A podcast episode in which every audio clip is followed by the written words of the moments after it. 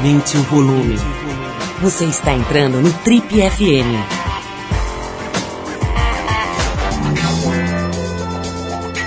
Oi, eu sou o Paulo Lima e a gente está começando mais um Trip FM, o talk show da revista Trip. São 33 anos de entrevistas, reflexão e boa música.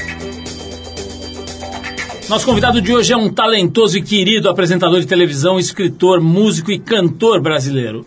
Nascido em Goiás, na juventude ele partiu para o Rio de Janeiro para trabalhar com teatro, mas acabou mesmo sendo pioneiro e mentor do pop rock no Brasil. Com o João Penck e seus miquinhos amestrados, ele pavimentou o terreno para o sucesso da Blitz e ainda apresentou Cazuza para o Barão Vermelho. Um dos maiores galãs dos anos 80, em 83 ele lançou seu primeiro disco solo, o inesquecível Foda-se. Na década de 90, tentando dar uma mudada na imagem de roqueiro inconsequente e irreverente, ele migrou para uma estética mais suave que não colou muito com os fãs originais. Nos anos que se seguiram, ele sofreu um pouco com o ostracismo da indústria musical, com uma doença que fez ganhar muito peso e teve que se reinventar. Virou colunista de jornal e de revistas, escreveu para televisão e voltou a se apresentar em bares. Em 2009, devido à sua expertise em relacionamentos e na dinâmica homem-mulher, foi convidado para integrar o programa Amor e Sexo, lá da Rede Globo. Seu carisma evidente lhe rendeu convites para tocar outros projetos na TV e atualmente ele faz parte do elenco do ótimo Papo de Segunda, programa do canal GNT. A conversa hoje aqui no Triple FM é com o nosso querido amigo Léo Jaime, que para nossa alegria está voltando a fazer música e lançou em julho agora seu novo single Acredite em Mim. Léo, é um prazer te receber aqui de novo. Eu estava olhando bom, aqui. Viu? Obrigado. Estava olhando o nosso arquivo aqui, a nossa última conversa foi em 2004, portanto já 13 anos atrás. Lá para cá você fez muita coisa bacana. A gente queria botar essa conversa em dia. Isso se dará agora. Seja bem-vindo às nossas obrigado. suntuosas instalações, inspiradas na casa dos irmãos Neto, do Felipe Neto. Ídolo dos nossos filhos. Léo, vamos fal- falar disso. A gente estava falando disso agora antes de começar Será a que a gente faz um canal do YouTube decolar assim? Pois é, eu Pelo acho impossível. 900 Você tem que- inscritos. eu acho que você tem que ter, por exemplo, no caso desses irmãos Neto, né, um tipo de humor, cara, que acho que eu e você a gente não entende mesmo. Não, né? é. Não acha a menor graça, os caras É. ficam gritando. Não, porque o público-alvo deles também não é. Não está interessado em conversar com a gente. né? Molecadinha, né? Teu É. filho tem 10, meu tem 7, eles são doentes pelo Felipe Neto e pelo outro, como é que chama? O, Lucas. O Lucas Neto, né? Que é o irmão mais novo. O que, que você tá achando, cara, dessa bagunça, dessa loucura? Na capa da tribo desse mês, aliás, É o tá trazendo o Whindersson Nunes, né? Que cara? é um Tem, fenômeno, cara do Piauí, né? Porra, 24 milhões de seguidores. sai é o mais falando mundo, no- né? no seu próprio telefone e tal. E se comunica com o mundo. Vira não só o seu próprio programa de TV, como a sua própria emissora, né? Cara, como é que você se sente aí sendo artista, né? Sendo músico, apresentador de televisão, enfim. É, sei lá, eu às vezes tenho a impressão que eu fui dormir em 86, acordei hoje, cara, e tinha tudo mudado. Como é que você está se sentindo aí? um pouco desse jeito também, viu? Porque a gente falou a última vez em 2004, eu estava fazendo um comeback, assim, voltei a tocar em bar, fiz em, oit- em 2004 a mesma coisa que eu fazia em 81, 82, que era juntava a minha banda, ia tocar num barzinho e torcia para que convidassem para tocar na semana seguinte, né? E estava fazendo isso aqui no Namata Café e curiosamente eu fui um dos primeiros a usar a internet como um veículo de comunicação independente. Orkut foi um fenômeno para mim. Eu entrei meio que por curiosidade para saber como é que era aquilo e fui a primeira pessoa no mundo a ter mais de mil amigos. No que eu comecei a aceitar todo mundo, e eu acho que a maior parte dos artistas que entravam no Orkut fechavam seu perfil para não ser um, um veículo de comunicação, e eu usei como veículo de comunicação, todo mundo que queria ser meu amigo, eu adicionava. Em breve, em pouco tempo, eu tinha nove perfis completos, e acho que isso mostrou para a mídia que, embora assim, eu não fosse escalado para novelas ou não tivesse nenhum convite para uma grande gravadora, o público estava interessadíssimo em manter contato comigo. E, de certa forma, eu faço um paralelo com o que acontece com o Whindersson, né? Se ele fosse bater numa emissora de TV, provavelmente não aceitariam nem o currículo. Ô, ô, ô, Léo, vamos voltar um pouco mais no tempo, cara. Eu, eu vi aqui, por exemplo, me surpreendeu, eu não sabia que você era de Goiás, cara. Pra mim você era carioca, nascido e criado Não, fui lá. criado em São Paulo, curiosamente. Pois é, o- eh, eu tô vendo aqui, não sei se confere, cara, que você estava a caminho de São Paulo para tentar carreira no teatro Isso. e acabou parando no Rio meio por acaso. Que época foi essa? Como é que foi isso? 77, 78. Eu estava excursionando com, uma com, com um grupo de teatro de, de Brasília, em Salvador, que era o Saltimbancos. Recebi o convite para vir trabalhar com o Zé Celso Martinez aqui e passei no Rio para visitar um, um para visitar amigos.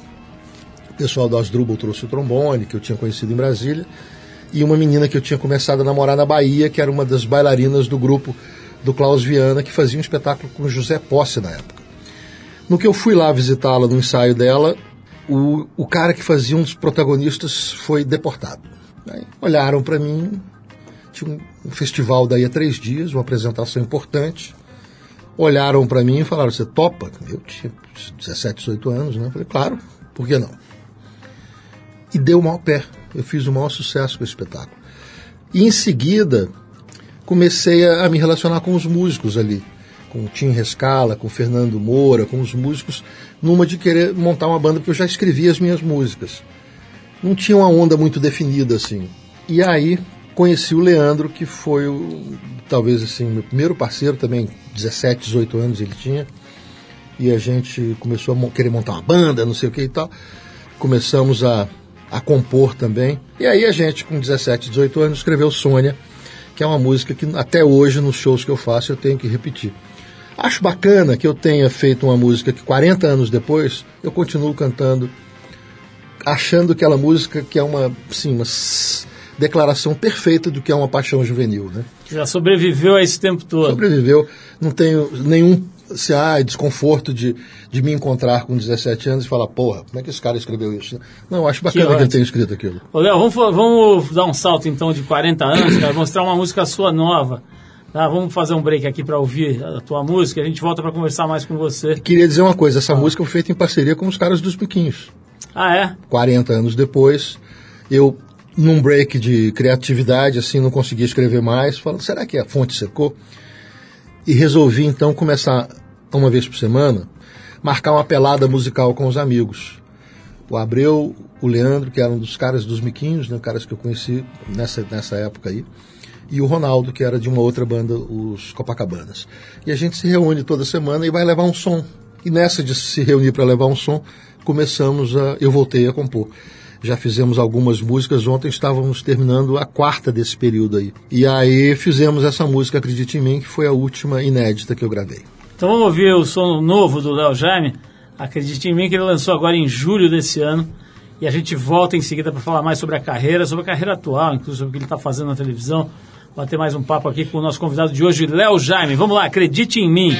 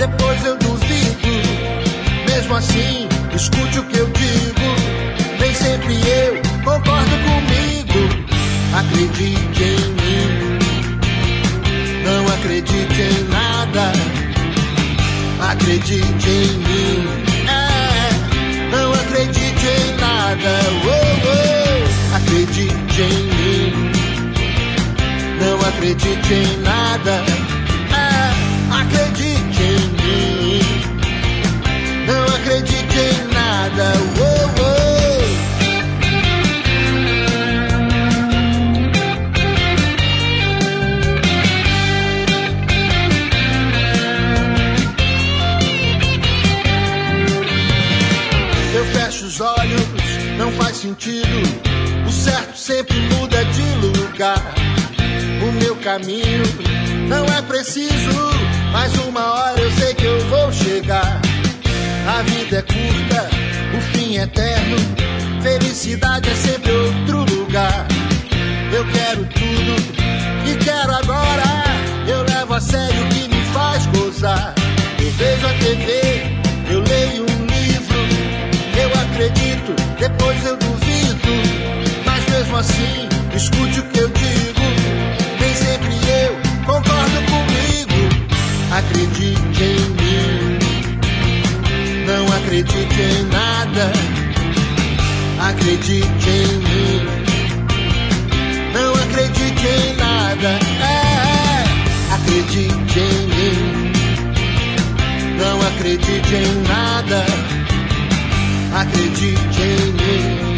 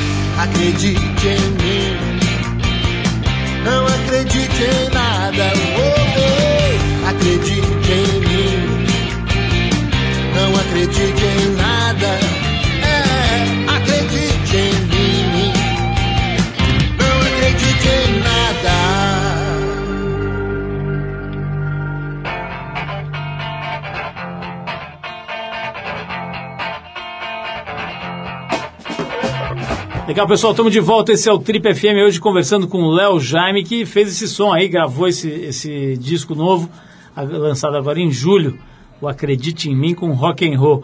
Ô, Léo, você estava me falando, eu estou lendo aqui, cara, uma, uma coisa dessa época, a gente estava falando do começo da tua carreira e tal, que você ficou muito sem grana, assim, você ficou totalmente sem Muitos dinheiro. anos, muitos Como é anos. que foi esse período aí, cara? Como é que você se virava? Às vezes não me virava, às vezes não tinha o que comer. Morava às vezes em pensão, às vezes alugava um quarto, às vezes até juntar dinheiro para poder rachar um apartamento com um amigo. Assim, eu já morei, por exemplo, em República, né? moravam seis pessoas, aí eu ficava com o quarto de empregada porque era mais baratinho, então. Foi uma época muito longa até que eu, digamos assim, conseguisse viver do meu trabalho, vamos dizer assim, eu já tinha música gravada por Ney Mato Grosso, Angela Rorô, que eram artistas de muito sucesso da época, mas não tinha uma guitarra. Eu tocava com guitarra emprestada. Tinha um violão de nylon, quando tinha que fazer um show, alguém me emprestava. Roberto Frejá, agradeço muito, me emprestou muitas vezes guitarra para eu fazer show, porque eu não tinha. Então, assim, eh, foi um. eu- por exemplo, Cazuza, quando eu fazia a, a nota vermelha, por exemplo, assim, eu tinha lá umas roupinhas para os miquinhos que era tudo muito barato, né? Punk, né? Então, isso não era complicado, mas para fazer o Nota Vermelha, que era preciso estar um pouco mais. Nota Vermelha era uma estilo, banda- Era uma outra banda que a Fernanda fazia Fernanda parte. Abreu, né? Fábio Fonseca também, foi o primeiro trabalho do Fábio. Aí o Cazuza me emprestava as roupas. Porque era isso, assim, não, não tinha. Agora vem cá, você sofria, era uma vida sofrida nessa época ou você levava assim, tirava de letra? Como é que era, cara? Você estava sofrendo naquele período? não dá para dizer que, que, que foi divertido, porque não foi, entendeu? Eu trabalhei em muitas coisas, trabalhei em loja, trabalhei. Hoje eu estava agora, por exemplo, hoje, encerrando uma conta minha aqui no- na Caixa Econômica aqui em São Paulo e tal, e o cara falou, ó, tem um dinheiro do fundo de garantia aqui da máquinas de escrever Olímpia. Eu falei, é, porque eu, meu primeiro trabalho de carteira assinada eu tinha 13 anos, office boy e tal. Eu comecei muito cedo e cresci em público, mas durante muito tempo eu passei muito perrengue. Eu diria que não foram poucas as vezes em que eu fiquei vários dias sem ter nada, nada, nada para comer. Mas tinha vergonha de falar isso para os amigos também, às vezes falava, mas ficava muito envergonhado, me sentia humilhado com isso. Curiosamente, uma das músicas que me tirou, vamos dizer assim, que abriu a porta profissionalmente para mim, foi uma música em que eu tratava disso, que era Troque seu cachorro por uma criança pobre. E aí essa música acabou tocando no Brasil inteiro na voz de Eduardo Sec e abrindo as portas das gravadoras para mim alguns anos depois. Mas é, não era, era, sim, era o meu jeito de lidar com isso era fazer música, né? Então, ela não gosta de mim porque eu sou pobre. Você vai de carro para a escola, eu só vou a pé. Tinha várias músicas em que eu tratava desse tema de como era a vida para quem tem um, assim, um peito cheio de, de, de, amores, a cabeça cheia de ideias, mas não tem onde cair morto, não tem feedback nenhum, tem suporte nenhum, né? Eu fiz uma escolha radical de meio que não seguir as orientações familiares, de fazer vestibular, etc e tal, porque eu queria ir direto no assunto. Eu acho que tive uma, uma, uma juventude muito conturbada, assim, uma história familiar conturbada, uma juventude conturbada. Eu não aconselharia ninguém a fazer do jeito que eu fiz, mas eu fiz e está feito. Léo, do ponto de vista de grana, assim, para a gente entender esse ciclo, teve uma hora que bombou, assim, que você começou a ganhar bastante grana com a tua carreira ou foi sempre uma coisa meio estável? Teve uma hora que eu, eu assim, no, no segundo disco, eu emplaquei entre as músicas mais tocadas no rádio umas 10 músicas durante um ano. E aí eu fazia muito show. Mas a gente estava sedimentando uma estrada. Então não tinha os PAs que tem hoje, não tinha equipamento de luz, etc. Os shows nem sempre eram bons, então uma certa altura eu entendi que eu tinha que viajar com o meu caminhão, com o meu equipamento de som.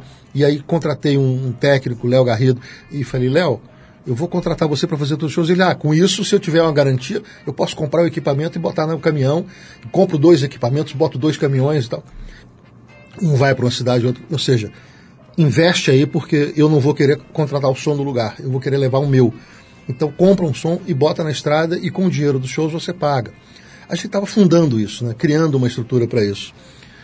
E eu lembro que eu lotei o Maracanãzinho com um Kid Abelha um dia assim a gente bateu o recorde de lotação do Maracanãzinho, um show que a gente dividia. Isso rendeu acho que 4 mil dólares. Eu falava assim, caramba, pro tamanho do sucesso que a gente faz, o dinheiro que a gente ganha é muito pequeno.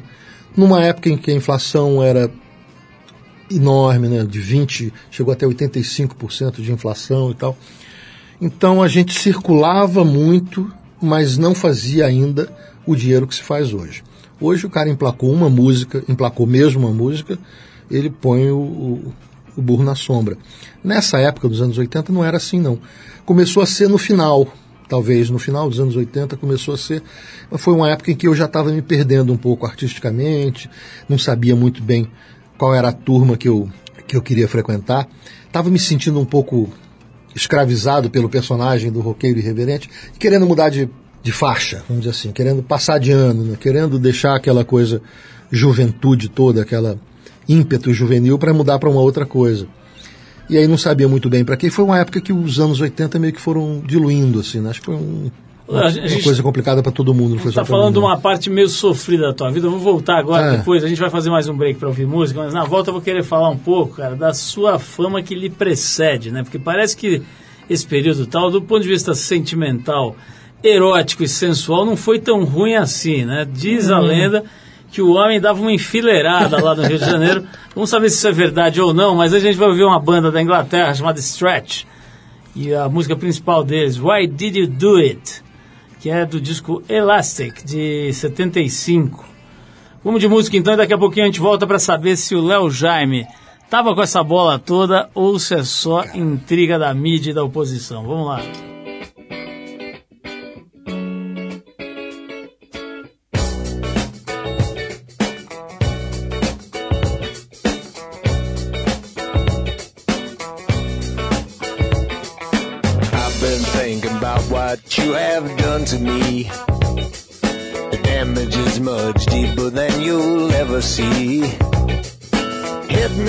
A hammer to my head.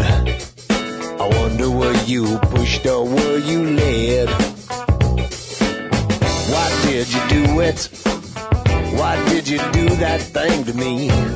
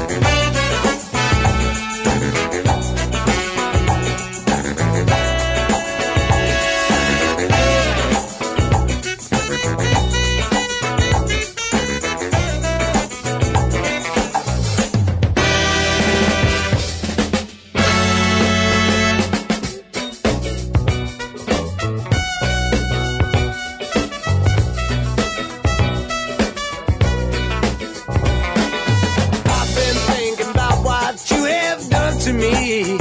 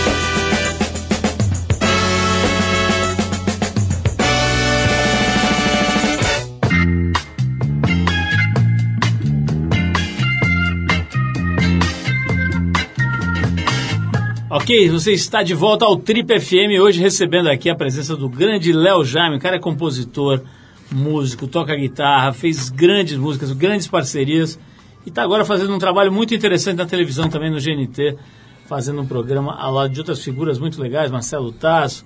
É, quem mais está com você? João Chico Vicente Sá, né? Castro, Chico Sá. Ô, Léo, vamos ainda falar do, do passado, cara. Eu Ah. brinquei aqui antes de tocar essa música, mas é verdade. Você tem a fama de comilão dos anos 80. É, acho que quem fez a sua fama também foi a Monique Evans, né? Vivia falando Acho que você sim, foi o né? primeiro amor, o orgasmo e não sei o quê, que você tinha performances olímpicas e etc e tal, né? E agora, recentemente, teve aqui a Fernanda Abreu, cara, e também falou que você era o galã do balé lá da academia de balé que ela fazia, falou que era o melhor espacate de toda a Ipanema. Enfim, encheram a sua bola aqui. Eu quero saber como é que era, cara. Você falou de uma vida difícil, sofrida, sem, É. às vezes sem nem ter o que comer. Mas parece que não faltava quem comer, né? Fala aí. Olha, eu acho que, que eu demorei, vamos dizer assim, a me sentir é, bem sucedido afetivamente. Mas eu me diverti muito. Tive várias paixões, assim, vivi essas paixões e tal.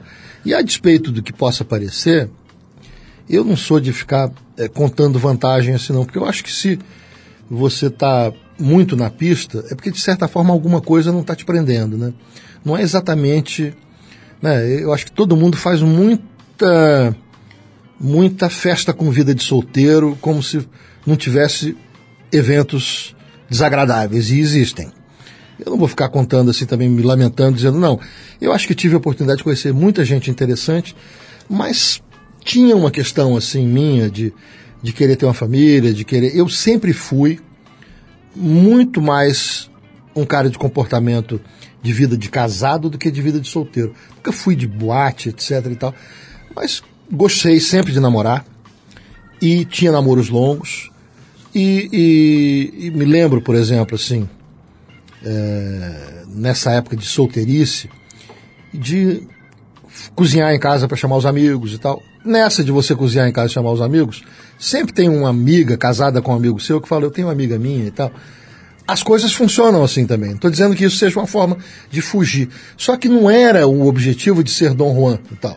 Estava ali querendo achar alguém, encontrar alguém, né? Encontrar alguém. Agora, é, evidentemente, isso que você está falando da, da, da, declaração da Monique foi uma coisa importante, porque ela era uma, uma mulher, ela é uma mulher muito bonita, e era muito, nesse momento em que ela deu essa, essa entrevista, ela era capa da Veja, e também páginas amarelas da Veja. O título da capa era O Símbolo Sexual do Brasil. Em se tratando de uma mulher que era um símbolo sexual, queriam saber se ela se sentia de fato um símbolo sexual.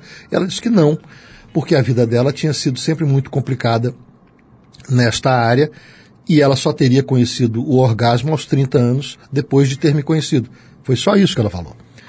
Só que aí já virou um mito, né? Porque o que, que aconteceu? Né? O que aconteceu é o seguinte: eu sempre tive é, gostei do universo feminino, gosto do universo, tenho muitas amigas. Não acho que se uma mulher gosta de mim significa que ela está interessada em, em, ter um relacionamento afetivo, sexual comigo. Acho que dá para ter afeto. A Fernanda, por exemplo, é uma amiga minha de, de, sei lá, de quantos anos? Quase 40 anos, né? E é um mulheraço, sempre foi um mulheraço, entendeu? Então acho que é o seguinte, é, é, é, quando ela dá esse, esse, tipo de declaração, isso tem um peso né, para as pessoas. Um peso que, por um lado, pode parecer lisonjeiro, por outro também dá uma afastada. Porque, vamos dizer assim, aquela moça que, que era mais possível, de quem eu estava realmente interessado, a menina que não precisa ser do meio artístico, podia ser, sei lá, como eu me casei com uma psicóloga, entendeu?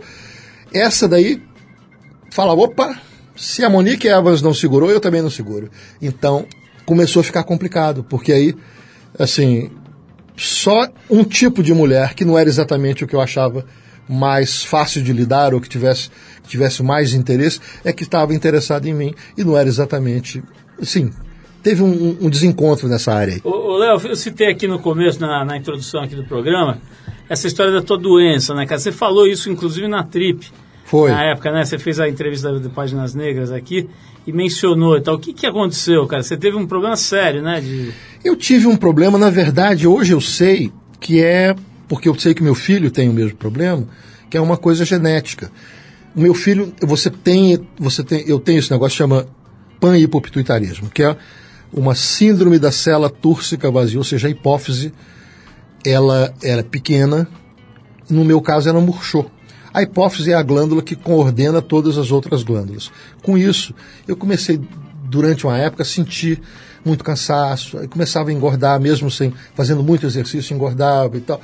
Comecei a sentir dificuldade de concentração, aí comecei a ter apneia do sono.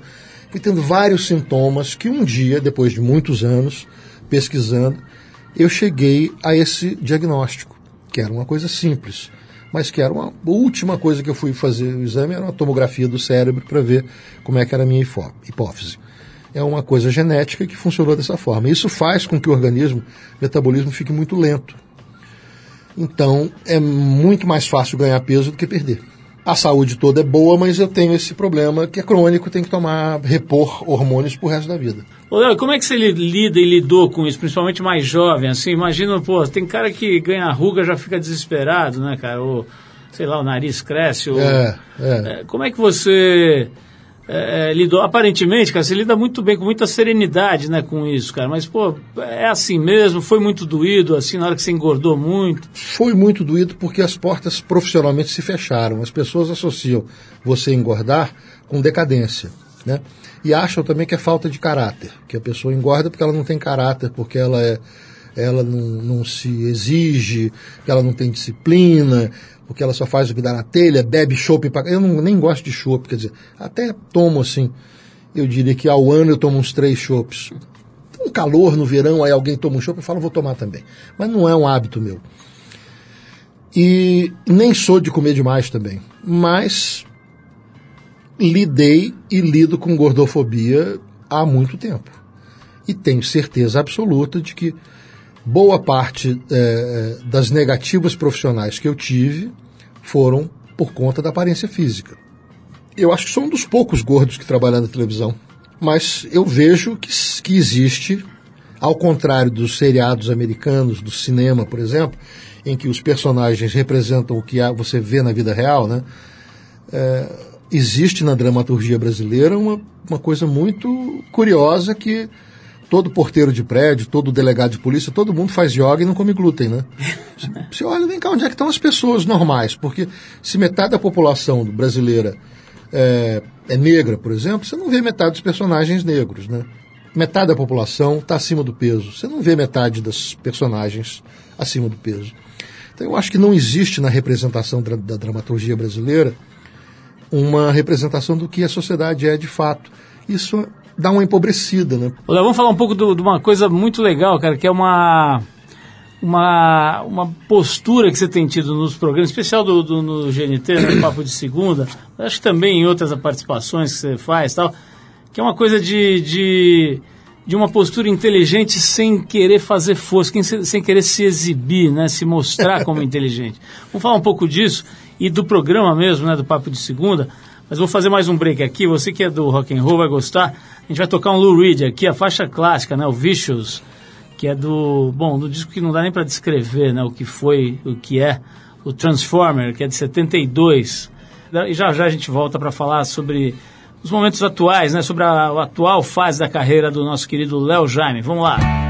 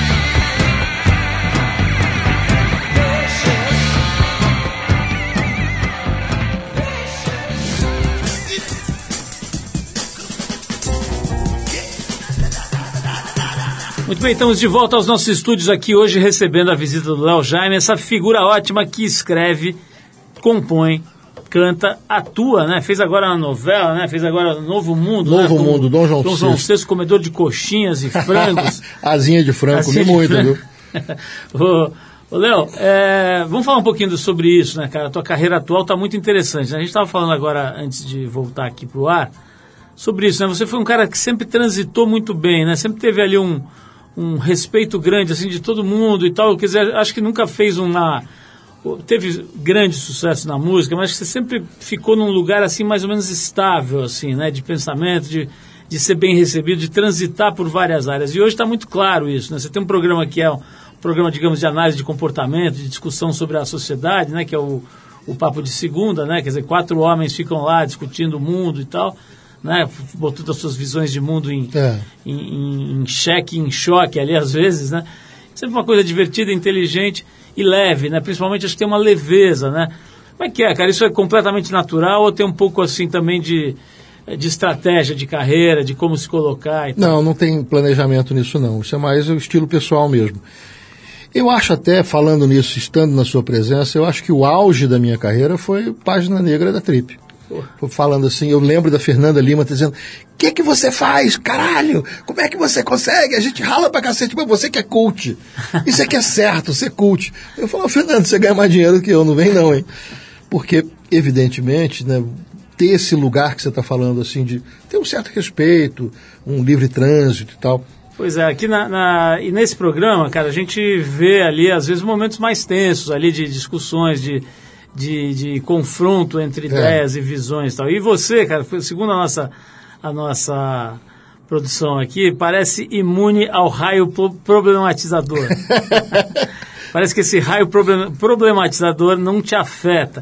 Quer dizer, teve agora recentemente, não sei, parece que uma, uma treta ali do João com o Taz, né, que vazou um pouco e tal. Como é que é isso, cara? Você vira mesmo um cara que é, pacifica ali na turma? Acho que sim, até isso foi uma coisa ensaiada, né? Era, um, era um, um quadro, é um quadro que a gente tem lá chamado Um Dia Comum no Papo de Segunda.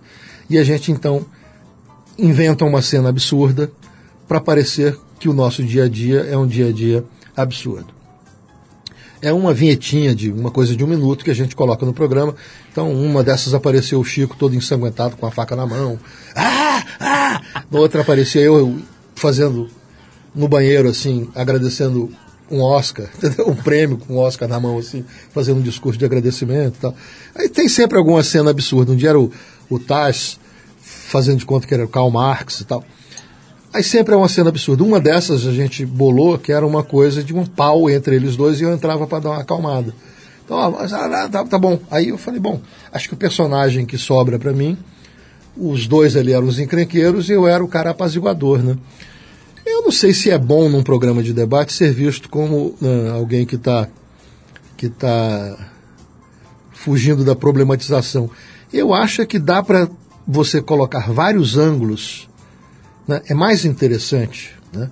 Você colocar vários ângulos de visão sobre o mesmo tema do que, na verdade, estabelecer a verdade. Estabelecer qual é o ângulo ganhador, quem é que é o vencedor do debate e tal. Porque não temos que vencer debate nenhum, nem que chegar a conclusão nenhuma. A gente só tem que debater os temas e, e, e buscar ângulos diferentes para olhar esse mesmo tema, né? Quer dizer, isso na minha opinião, né? Mas eu entendo que algumas vezes a gente se inflama, porque isso envolve também questões de crenças pessoais e tal. O, Léo, voltando à conversa aqui com a Fernanda, ela, ela falou muito sobre essa, essa coisa da indústria fonográfica, tá se- tendo que se reinventar e tal, né? Como é que é hoje, cara? Você consegue vender música por streaming, essas coisas dão dinheiro? Não, Aparentemente dá não dá dinheiro, não. nada, Não, né? não dá nada. É só show mesmo, Só né? show. Você, ho- hoje, por exemplo... Nem direito autoral eu sinto que tenha. Conversando ontem com os meus amigos, o o Abreu falou: ah, eu parei de receber e tal. Parece que o volume de dinheiro que circulava em direitos autorais era maior algum tempo atrás. Não sei a razão disso. Talvez até o próprio streaming seja substituto de rádios, etc., e tal, de outras plataformas que pagavam mais direito. Mas é um problema isso, viu? Porque a gente tem muita gente talentosa, muita gente começando carreira e, e me parece complicado fazer dinheiro com música no Brasil nesse momento. Se você não tem, como eu, que tem nome que é conhecido nacionalmente, não por todo mundo, evidentemente, mas é muito mais fácil para mim do que para uma pessoa que está começando agora, né? Eu tenho um nome, ah, já o Léo já, quem é esse cara mesmo? Ah, tá, sei quem é. Mas você ter que criar um nome que seja conhecido nacionalmente hoje em dia me parece praticamente impossível. Pensando assim, uh, depois Eu Amei Te Ver, quantas músicas viraram assim realmente, músicas pop, né? Grandes sucessos que não fossem música sertaneja nos últimos dez anos, né? Aquelas músicas que realmente entraram para o repertório nacional e tal. É difícil. Ô, Léo, terminando com uma pergunta fácil, cara. O que, que vai ser desse cenário eleitoral do Brasil em 2018, bicho? Que, que tipo de expectativa você tem diante desse quadro que a gente consegue enxergar agora? o meu quadro, o meu pessoal é de desânimo. Eu acho que nós não temos nenhuma, nenhum conjunto de ideias que seja representativo de uma ambição nacional. E acho que nós temos um, um, um público brasileiro muito mais é, maltratado e, e, se sentindo traído, e se sentindo roubado, e com, com vontade de, de rejeitar e recusar, do que de propor ideias. Eu vejo em redes sociais, especialmente, muitas pessoas dizendo que elas não querem. Já é uma coisa. Mas ninguém sabe dizer o que quer. E aí, a falta de proposição também gera uma falta de, de aglutinação. Né? Você vê o, o governo Temer atual, ele faz uma lambança atrás da outra e ninguém vai para a rua.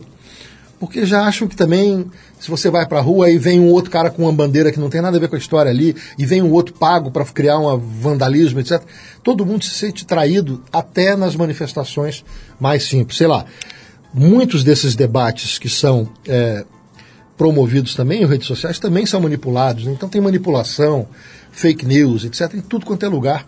Eu acho que isso dá uma desanimada, né? Porque, porque era um momento, seria um bom momento para você começar a juntar pessoas em torno de ideias e não em torno de nomes, né? O que eu vejo as pessoas falando sobre a eleição em 2018 é: ah, mas tem não sei quem. Eu assim, não sei quem não é nada sem um conjunto de ideias do lado e um conjunto de pessoas que saibam colocar essas ideias em práticas. Né? Então a gente fica muito com essa história: quem vai ser o astro principal? Quem vai ser o, o galã? Não, é importante o galã, porque quem vai ser o autor? Qual vai ser a novela? Qual vai ser o texto que a gente vai encenar na nossa história nos próximos anos? E esse, e esse debate de qual vai ser o texto, ele quase não existe, porque não esteja, não, não exista quem esteja propondo de fato coisas, né? Olha, eu acredito nisso, nisso, nisso, nisso, nisso. Vira um campeonato publicitário as eleições, né? Um campeonato que agora também com falta de verbas é, de empresas talvez fique mais desonesto do que já era, porque o dinheiro vai aparecer, mas não, todo mundo sabe que não de forma lícita, né?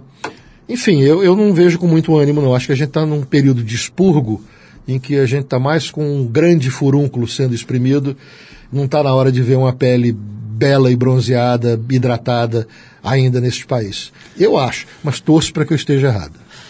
Léo, queria te agradecer muito pela presença mais Pô, uma obrigado, vez. Um Paulo. Grande papo, uma delícia ver tua, tua visão aí, teu jeito de ver as coisas, de ver o mundo e sinceridade, né, para tratar da, da vida, né, não ficar contando vantagens. Outra coisa também, né, vem aqui às vezes uns artistas uma lorota, cara. O cara acredita no release que a assessoria prepara, vem aqui e recita, entendeu? A gente tem que ficar ouvindo.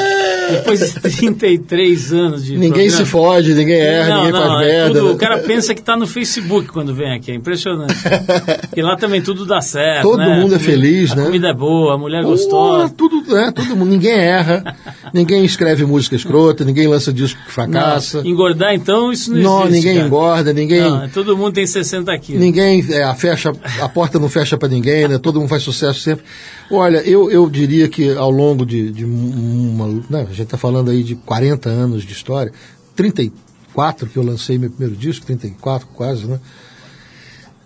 Eu lembro do Branco, que era jogador de futebol, ele dizia assim: ó, futebol é igual viaduto. Uma hora você passa em cima, outra hora você passa embaixo.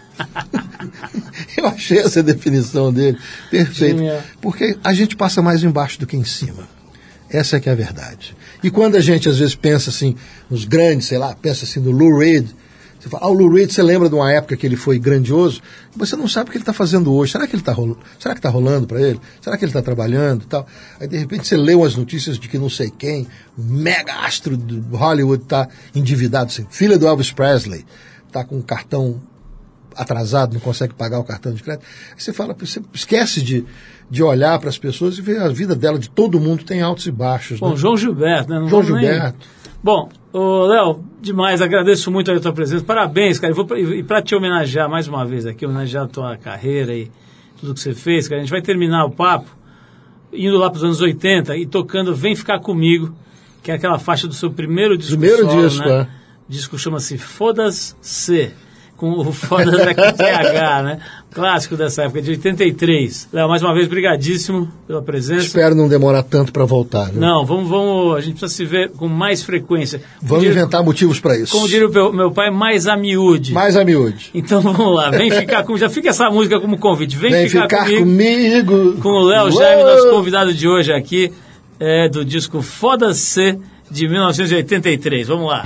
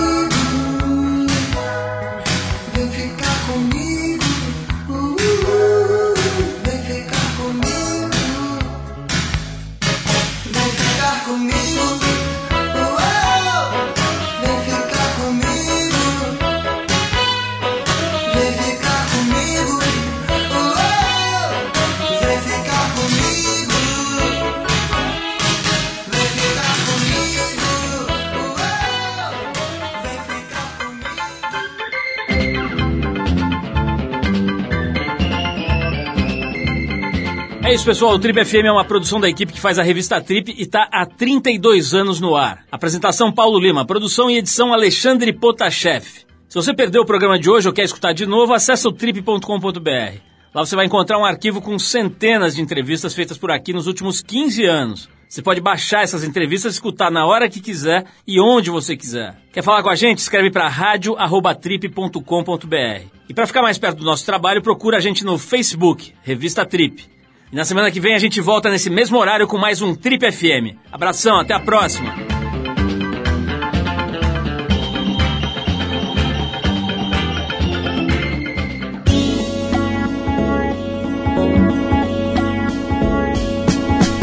Você ouviu Trip FM.